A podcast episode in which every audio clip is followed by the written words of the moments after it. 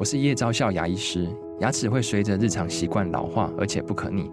当珐琅质受损，牙齿结构会出现破裂，还有细微的小孔，导致我们牙齿变得又脆弱又敏感。这边我真心推荐贝欧尼修复牙膏，内含 Bio HAP 成分，搭配正确的刷牙习惯，经科学实证，可在两周有效让牙齿再矿化，修复受损珐琅质的细微小孔。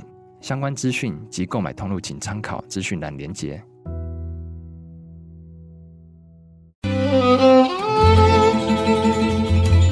每一段关系都是一门功课，每一次经历都是生命的滋养。世界上最重要的东西，往往用眼睛是看不见的。One two three four。那我们就用听的吧。今夜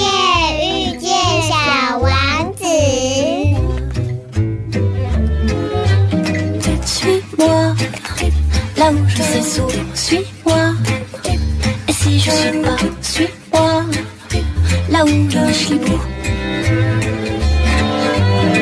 Suis-moi, on y est presque, suis-moi, là où rien ne presse, suis-moi. Et nous y voilà.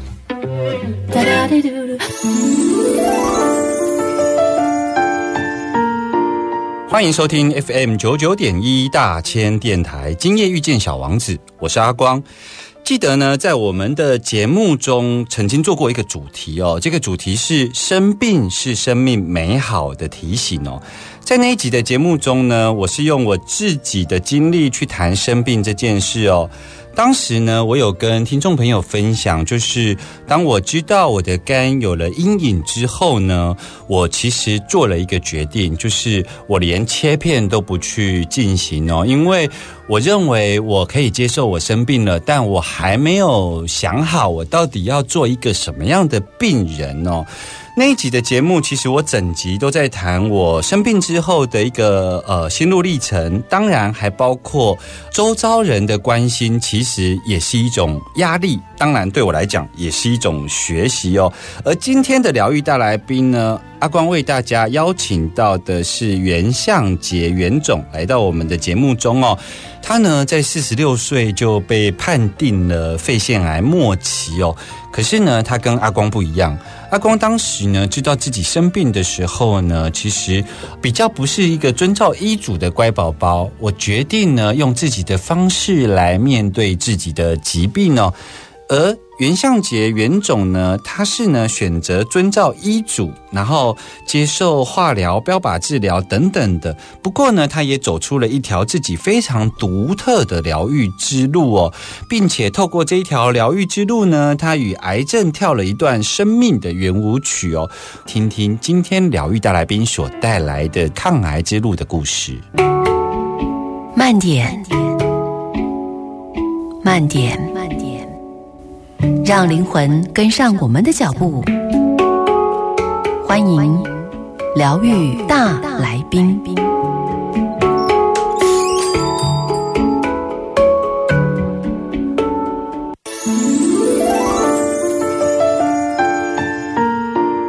欢迎继续回来 FM 九九点一大千电台，今夜遇见小王子，我是阿光哦。在今天的疗愈大来宾，阿光为大家邀请到了袁相杰袁总来到节目中哦。袁总你好，阿光你好，还有所有朋友大家好。今天很特别邀请你，主要是因为阿光在开始的时候有聊到，就是呃，阿光认为生病是生命非常美好的一种提醒哦。只是因为我们两个选择了一个不一样的这个呃面对疾病的态度，但是都各自走上了一条独特的疗愈之路哦。我们可不可以先请你聊一聊，就是说你当时是在什么情况下发现自己生病的这件事情呢？好，我应该是在二零一六年初的时候，因为家里那时候在做装修，还有工作的关系，所以我那段时间就是弄得腰挺疼的。嗯，那觉得应该是搬东西啊、拉到什么的。那那阵子又可能工作太忙了，比较虚弱，所以一直在感冒，就觉得一直在咳嗽。那一直到了过年的那个时候，是有有一天实在是腰痛到受不了，去挂急诊。那急诊就是照一次光嘛，啊，医生说看到我突然也在咳嗽，后来他胸部顺便照一下好了。然后过了几天，医生就打电话跟我叫我回来要做进一步的检查。那第一次处理的时候，他帮我打一些针啊，就是说我体内有宿便啊，嗯所以导致压迫到腰痛啊，那已经处理好了。那我就觉得我跟他说，哎，我都没问题啦，都很好。他说不是，你有其他的问题需要来检查。嗯，所以那天是二月十四号，我印象那个西洋情人节，啊对我就在情人节当天晚上我就住进医院了。那一进去，那医生也很帮忙安排了一系列的检查，包含做电脑断层，然后也做了切片，然后做了骨头的扫描。反正就三天后就跟我说，嗯，检查完了，我们需要跟你说明一下病情。我说你说吧。他说，嗯，我们要邀你的家人一起来。其实那个时候他一讲邀家人一起来，我就你知道那个噔噔噔噔，那个连连连续剧一样的 哦，哇，好其实我懂了。我说 OK，那我来安排，我们就隔天周四，我的哥哥姐姐、我太太就都来了。那其实那时候那个医生有点犹豫，他就说，他就说第一件事情是病人可以选择要要不要停。嗯，我是说，嗯，我自己的事情我为什么不停？是啊，他说，可是有些人他要选择不知道，嗯就 follow 医生就好了。嗯我说对不起，我我我要知道我发生什么事情。嗯然后他说好，然后他就想说，嗯，那接着我要怎么跟您讲呢？我说你能不能跟我讲结论？啊，我们在工作习惯了，先讲结论。对，他就跟我说哦，结论那嗯，您就是肺腺癌四期这样。嗯我说哦，四期啊，那有没有五啊六啊？好，多对对不起，没有，这个这个是最这个最后面了。好，我说啊啊好，就一步到位，结果，我说论我就知道最后面。我说那他就看我有点这个这个要说不说。他说我知道你要问什么。其实很多人都会问，有三个月的，有半年的，有十几年的，什么样的人都有。这个跟每个人有关，所以不用太介意。我说哦好，那我只想知道是，那你建议我该做什么？嗯所以其实您刚刚在讲您的自己面对的处理状况，虽然我们处理的方式不一样，嗯可是我觉得出发点是一样的，就是我们都在对自己负责。嗯你选择的负责是自己去处理，嗯我选择的负责是因为我不知道我该怎么处理。那那医生既然您说了，那我就照你的方式去做啊，我去配合你。那从这个地方去知道说能没有让啊生理有更进一步的改善，再看之后怎么做。其实听起来很幸运的是，其实这个医生其实很机警，他光你咳嗽这件事情，他就说顺便把肺部照一照，对不然的话不见得会找到这个病灶。对，因为我刚好是在几年之前也在同一家做身体健康检查，嗯。那他就拿这一次照的 X 光片去跟几年前健康检查去做比照，他就发现嗯有点怪怪的，不太一样，嗯，所以才紧急把我扣回来做进一步的检查，才有发现这个事情。如果抛开理性层面，在当时以心情来说，你一听到这样子的结果、嗯结论，嗯，当时心情是什么样的？因为其实，在被扣回去住院要开始做检查那两三天，我已经开始在调整了。啊，因为我已经我不知道很很多人会会说自己的身体自己知道，我以前都觉得啊那是笑话，你怎么可以知道？嗯，可是我这一次的经验，我自己很明显是，他叫我回去检查完，我自己心里就觉得不妙，嗯。应该不是好事情。你当时如果嗯说知道自己状况不妙的时候，你那个时候对于人世间真的比较依恋的对象，你有想过谁？想过家人，还是想过什么？脑中有盘算过什么？就是只有担心是家里这样以后能不能顺利的继续过下去。啊，其实真的就是包含是刚刚我刚刚说，医生在跟我宣布了这件事情之后，我还要住院一段时间做一些检查跟治疗嘛。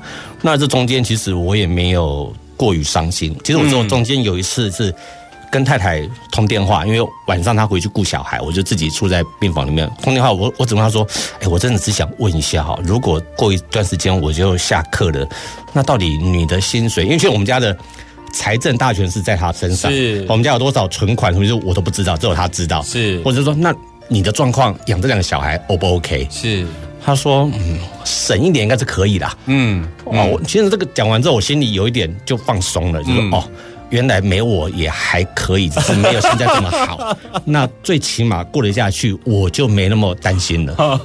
对，就是这个护长不在，还这个家庭还是可以运作下去的对。对对对对，不会因此怎么样，我就觉得哦，那就还好。我我刚我刚刚会说，知道自己病情的时候，心里头所惦念的人是谁？其实，在你身上的案例比较特别，是在过不久，你当你跟你太太讲完之后，后来你太太也被诊断出得到癌症，对不对？对，因为他是先去做，他二零一五年底他们公司做健康检查，后来就通知说他粪便有潜血，嗯。然后他刚好也排了亚东要去做大肠镜，对，他大肠镜检查时间刚好是我后来发现生这个病，然后在住院做准备检查的治疗的这段期间，嗯。所以当时他去做大肠镜的时候，我还穿着医院的病服去当病人，因为他那个是无痛要麻醉嘛，所以他出来的时候要有家属陪着。是所以我的印象很深刻，是我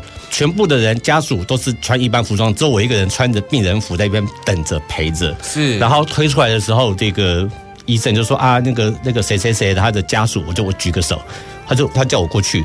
第一件事情他就说你是，如果我是他先先生，他说、嗯啊你你是我们病人哦，我说对，我刚好在这边住院，因为肺腺癌。嗯然后他就跟我回了一个说哦，所以你也是癌症哦。哦，那我那种我们敏感度，什么叫你也是？是你这个“也是”两个字，让我心里噔噔一下，说什么、嗯这这什么情况？他说你先不要急，他说他就跟我看我太太那个画面，他说虽然现在还没有化验出来，但是以他十几年的经验，嗯他说这应该就是大肠癌，是只是是第几期状况怎么样，可能要进一步的才知道。是是，所以我当下真的掉眼泪。嗯在这个之前，我自己的状况，我就啊算了，forget it。嗯我就像刚刚说的嘛，这如果怎么了，我家里还可以继续的过得下去，那我就 fine，没有没问题的。是可是当出现我太太也被判了这个刑，我说嗯，那真的心里是有点伤心。是对我其实想要进一步的追问说，你后来你太太，因为你太太原先是一个陪病的家属，嗯，他就是呃，因为你得癌症，对。那他所以他有先做了一次的练习，跟他后来嗯自己得癌症，你自己的观察，你觉得他他在心态上有没有什么不一样的地方？我觉得他一副感觉他没有生病，他的反应，对他不觉得他有生病，嗯哼，对，所以甚至包含手术完，因为医生说还好，就是说没有扩散的太开，所以可以先做手手术做一段的切除。是。那手术前后，其实他没有那个很 shock 或是很受不了什么的，他就觉得，嗯就他就像一般的生病去面面对这个事事情，反倒是手术完之后，医生交代要做预防性的化疗。嗯，那他的身体的对化疗的反应，因为他之前看我做化疗，他觉得很他觉得应该 OK，他就大概就这样子吧。可是他做两次化疗，他就开始受不了。嗯，他的反应就很大，然后就人就疲倦，然后后来开始掉头发、手脚麻。嗯，他在中断的时候，他就一度跟我说他不要做了。嗯，因为他觉得，因为他会觉得说好像不做也没有什么。嗯因为他做了治疗之后，反而那个生病的感觉反而比较重，对对，反而就是身体的不舒服感反而出来了。嗯那他就觉得说我，就像我刚刚前面说，我为什么要因为这个没有让我带来病痛的病，然后我要去忍受一个治疗所带来的痛？是那其实那个那期间，其实我花了蛮多功夫去跟他沟通这件事情。我我请他忍受一下，把这个做完。是，对，听众朋友听到这里呢，呃，听到了这个袁总提到了他自己知道自己得到肺腺癌，很快的他的陪病家属，也就是他的太太，也被诊断出有大肠癌哦。而他们两个呢，在面对癌症的时候，他们接下来要继续怎么样翻转他的这个生活呢？回来之后，马上跟您介绍更多有关于袁总的故事。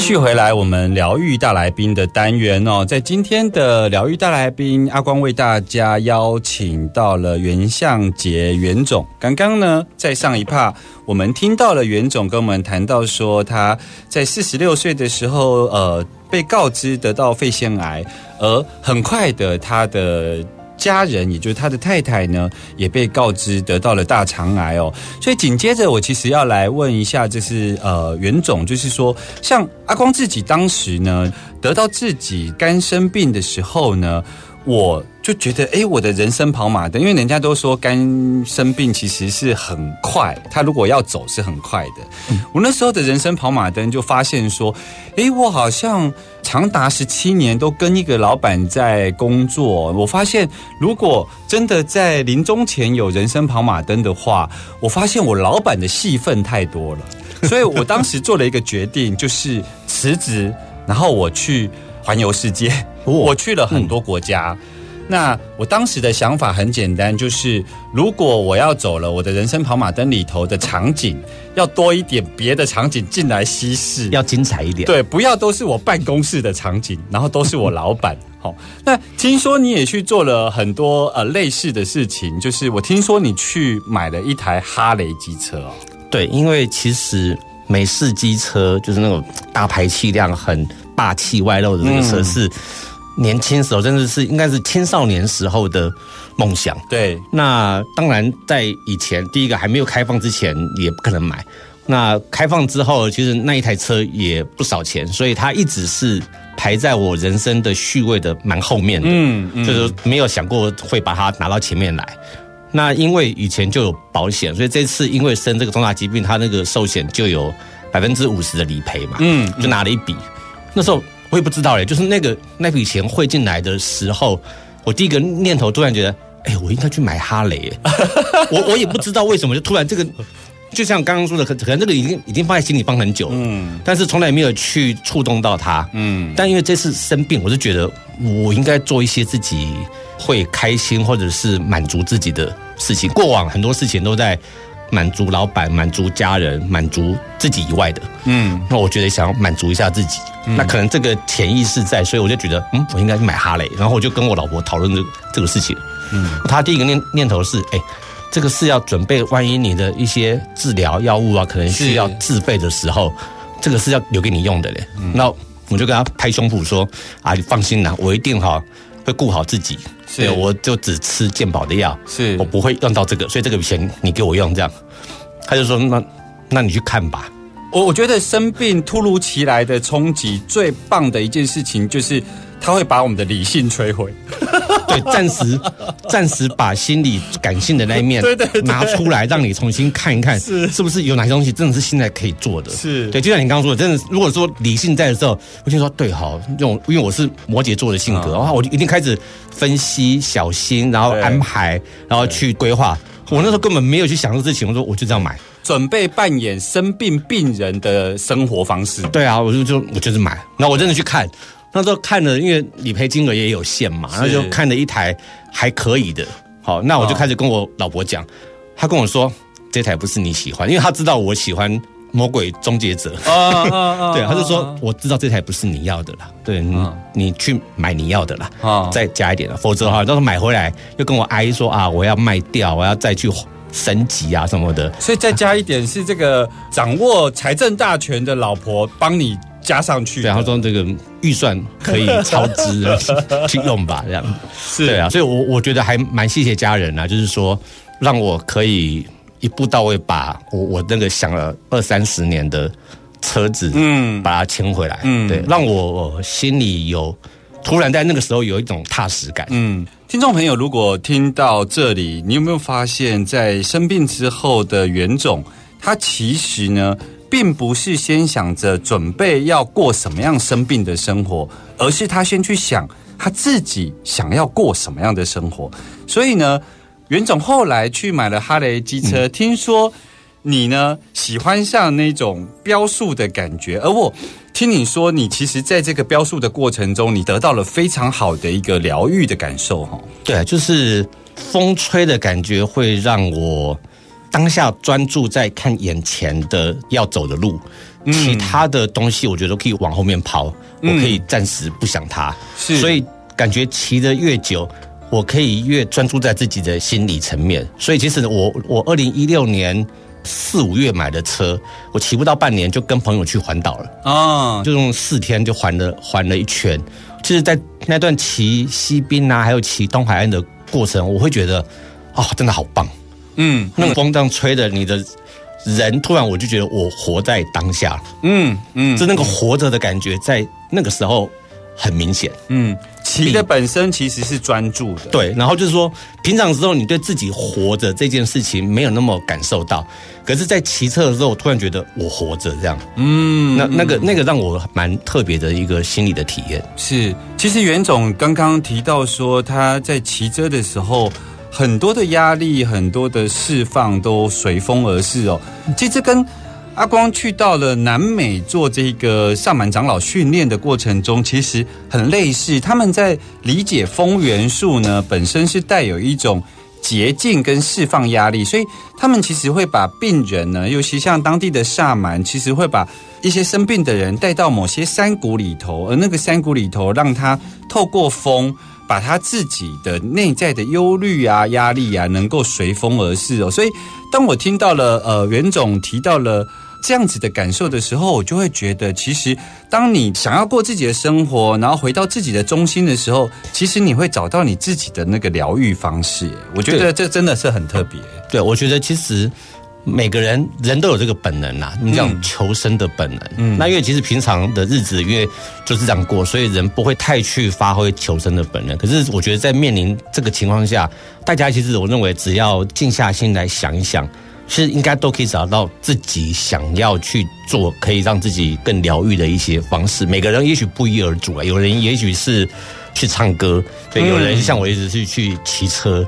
有人也许是干嘛？但我觉得都应该可以找到一个方式，让自己去舒压、去释放这些压压力。我们刚刚前面其实是提到了你面对离癌之后，你在生活上的一些改变。那另外呢，你跟你太太，因为你太太后来也被诊断出大肠癌，你们整个家庭生活有做出什么样的一个改变呢？呃，因为。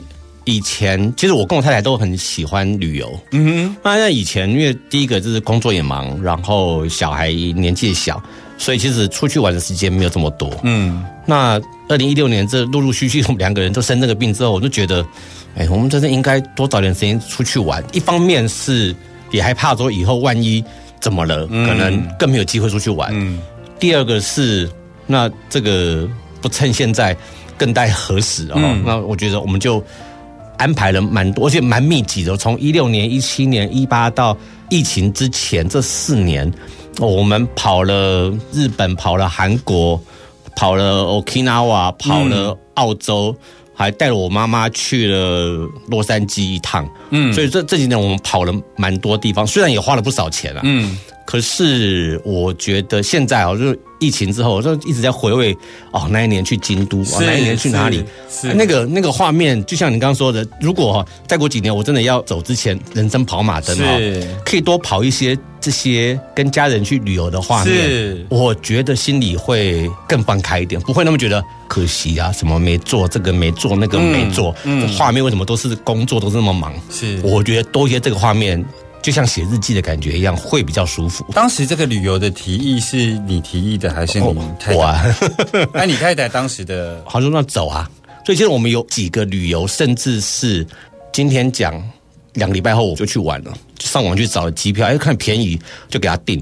然后订完之后他就说，那我就开始订饭店。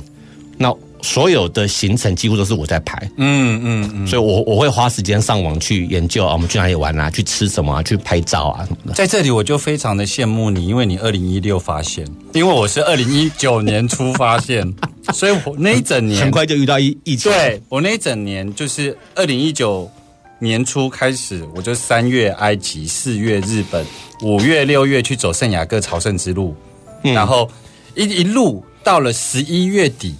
去从南印度回来，因为疫情的关系就停了，就停了。所以你比我多玩了好几年。对对对对对。所以我我我有时候才能讲哈，就是开玩笑说，嗯，如果老天要我生这个病哦，嗯，我觉得我在这个时间点还不错，嗯。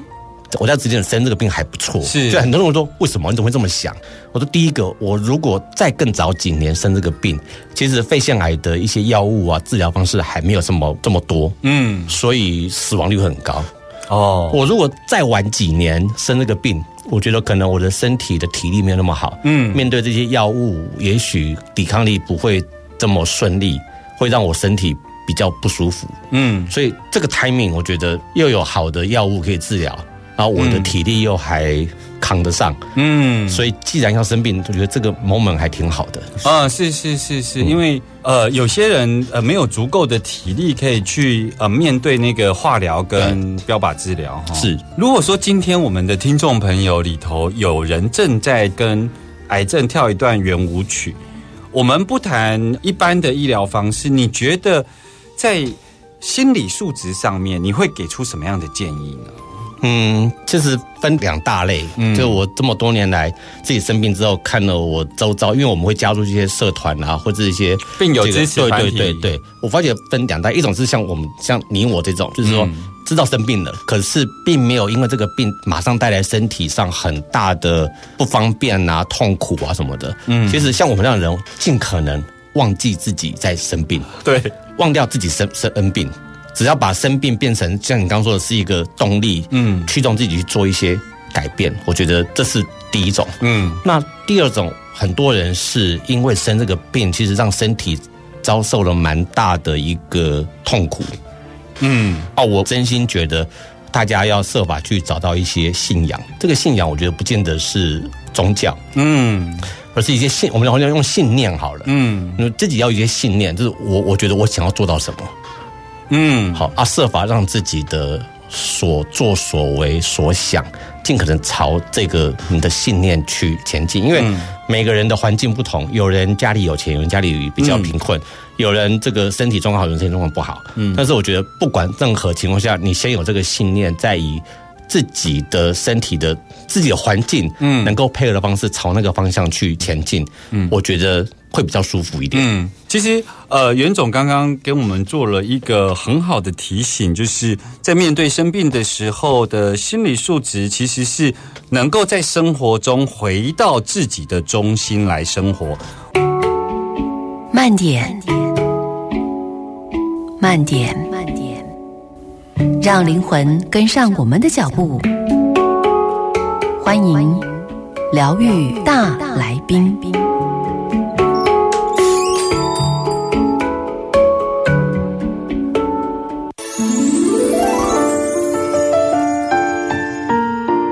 欢迎继续回来 FM 九九点一大千电台，今夜遇见小王子，我是阿光哦。在节目的最后呢，阿光其实想要来跟这个袁总聊一聊啊，就是像我刚刚就说很羡慕你，就是从二零一六年就知道自己生病，所以你玩了将近四年。我二零一九年初才有机会放下我的工作，整整去玩了不到一年。十一月底我才从斯里兰卡跟南印度回来哦。不过因为遇到疫情的关系，你回来之后呢？听说你就把旅游这件事情转为你人生的下一个阶段的一个事业，可以跟我们聊一聊你现在在做什么呢？好，因为呃，我其实从两千年，就是二十一世纪开始，嗯我我的工作其实就一直在做观光产业相关的，嗯，所以我做了游乐园，嗯。然后也去过大陆帮台团去做游乐园的开发，是。然后回到台湾我也在做饭店，嗯。所以其实我一直在这个产业，嗯。只是说这次生病，然后去国外这样玩啊，我就觉得哎，风吹的感觉，然后出去旅游，这个其实真的是蛮蛮疗愈的。但是问题就是说，我们不是每个人都那么容易随时想要出国，因为出国有时候有假期的安排，它需要一些时间，是还有一些经济上的考量，就是说我们去趟美国，一个人也要花个八万十万的，会有一些门槛在。对，那我想说，哎，那我们是不是可以来设法提供一个大家到户外走一走，可以轻松感觉到放空，嗯然后这样的一个环境？那就刚好在去年的时候，就我现在的老板就问我说，哎，那个他要去搞一个露营场地，嗯。问我有没有兴趣？嗯。因为他知道我以前就小一小的时候，我我有露营啊，是所以他说，嗯，那你应该有经验吧？要不要一起来？我说，嗯那我先看地方吧，因为我印象中大部分的露营场地都是在山里面，对，好，可能要开很久啊，山路啊，然后很不好走啊，然后一片小小的地方，然后搭起帐篷。对，那时候我第一个心情反应是，这有什么好搞的哈？嗯然后他就去看，去看的场地，这个场地在台中的外埔，外埔大甲旁边。嗯嗯那我就马上先 Google 一下这个地方，感觉就没有什么景观的感觉，怎么会在这里？嗯哦，第一次去看了路，开开开开开，突然进到他爬了一一小段，大概海拔不到两百米。其实它就是一个四周突然高起来的高地，上面种满了各种树啊、相思树啊什么的，然后看到大概有十几公顷的草原。哦，哦，我那时候当下第一个念头是，我靠，怎么会有这个地方嗯啊？都不知道。嗯，好，那看完之后，我老老板说这样，你觉得可不可以搞？我觉得是可以搞啊，但是这个场子也太大了吧。嗯所以一般我们的露营场地大概就是两公顷、三公顷，嗯，了不起，那个地方有十五公顷。哇，对，我说来玩吧，所以我就去年的四五月，我就毅然决然就投入开始去开发这个露营的场地。十五公顷真的是需要你有饭店跟游乐园的这个经营能力才有办法下去，那真的是有一定规模哎。对啊，就是它真的所有来的人，第一个反应就是哇，好大，嗯，每个人都说哦，好大，嗯因为大到就是你上来你是看不到那个尽头。是我们一般的露营场地，你一进去啊，就看到最尾在哪里，东边在哪里，西边在哪里。但那个是大到是可以分成好几个区块。嗯嗯对，所以那时候我们就另外就是说，那个点我还有点蛮喜欢的是，他有人会不喜欢，但我觉得还蛮喜欢，他们风蛮大的，啊，随时可以吹风。随时觉得自己在其中。对对对，因为因为他就我跟你说，他就在大甲外埔的那个靠近海边的高地上，嗯所以我们上面有一个瞭望台，上去是可以看到三百六十度的景观，看到海从苗栗的大安海边一路看到清水，哦然后再往东边看，我可以看到地堡的摩天轮，可以看到神冈丰原，可以看到大甲市区。所以它是一个三百六十度的景观，嗯对，所以当时一看，哇，这个地方，嗯，好，我觉得应该适合，就是说，因为它的位位置就离这个交流道大概十分钟左右的车程而已，那交通很便利。对，所以我那时候第一个想法是，今天如果我是客人，我觉得我来这边方便，不管从台北下来或从南部上来，嗯，基本上开车就是两个小时内就可以到。像你这样的露营场地，现在是有提供什么样的服务？因为，嗯嗯，老实说啊，现在露营跟小朋友出去露营呢，已经成为现在家长的基本款。可是呢，露营没几次，大家都累了，因为第一个。交通不是那么便利，嗯，嗯如果你要找到这个风光明媚的地方，然后第二个是，其实要带的东西很很多，其实好累。是，每次出去回来都像打仗，而且要添购的东西越来越多，你知道对吗？，所以当初我们看完十五公顷，第一个念头就是我要打造一个，不管是露营新鲜人，嗯。或者是露营老手，嗯。或者是恐惧露营者，嗯。都可以来体验的地方。嗯，所以我的场地里面，我有提供露营老手啊，自己也有很多设备啊、帐篷，没关系，我地方够大，嗯。绝对够你要摆到多少的设备状态都可以。是。我有这样的空间。是。那我也针对的想要体验露营，但是还没有买这些设备的人，嗯嗯，没关系，你也可以跟我租，哦。我帮你搭好，是。搭好我连里面的露营设备、床垫、睡袋这些我都有提供，嗯你就可以来做个入门，就是啊，既然要露营，我们就去露露看到底是什么感觉，因为很多很多都是爸爸想要买，然后妈妈对。妈妈会会说啊，人家买太多了，让我们我们去试试看嘛，嗯。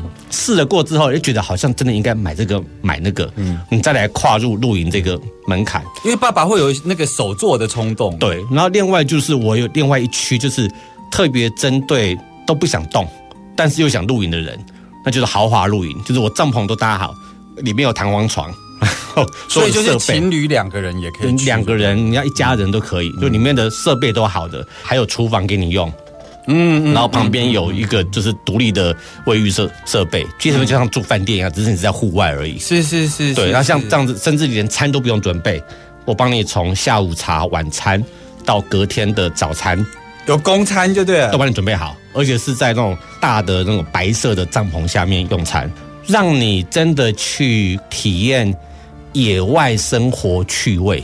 因为野外生活趣味，我们经常在跟我的客人讲一件事情是，我们这个露营场地设法要让你从不方便中，嗯。嗯，感受到乐趣。嗯嗯，就露营本来不是一件方便的事是情，是是，但是因为不方便，所以我会需要做一些平常不会做的事事情，去解决这些问题。嗯那这些这些过程，有些是你自己做，有些是我带着你做，有些是你看着我我们做。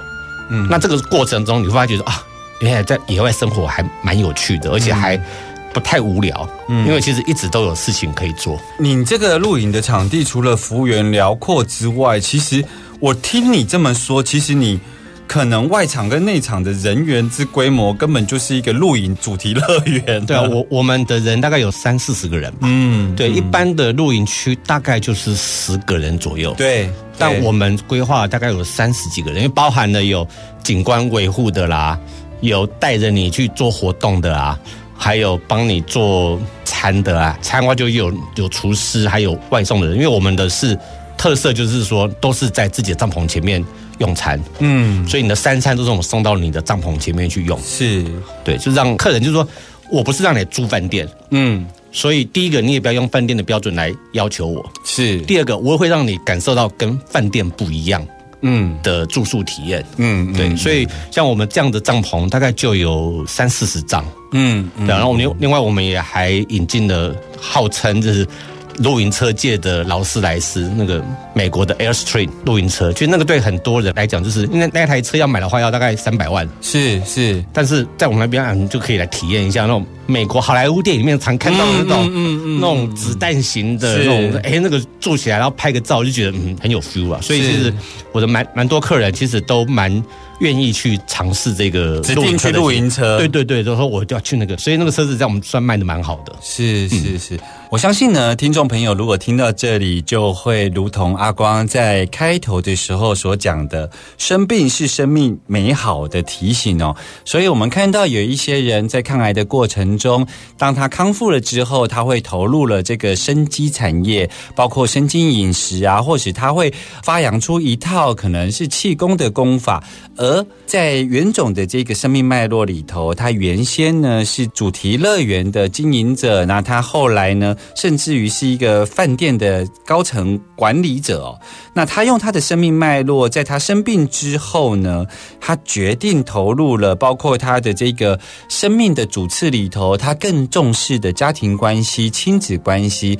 所以呢，他把他的生命做了一次的同整之后呢，他投入了这样子一个露营事业哦。所以呢，我们的听众朋友，如果你也想要参与这样子的一个露营活动，其实可以来到交通便利的这个外埔地区哦。像阿光自己觉得露营呢最难的门槛就是他要准备的东西很多，而我们刚刚听到袁总的介绍，就是在这个地方，他几乎是用饭店式管理的方式，然后能够提供呢，让你用最少的这个准备门槛，就能感受到这一种呃露营的这个休闲生活、今天呢，非常谢谢袁总来到我们的节目当中来分享他与癌症跳一段生命的圆舞曲哦。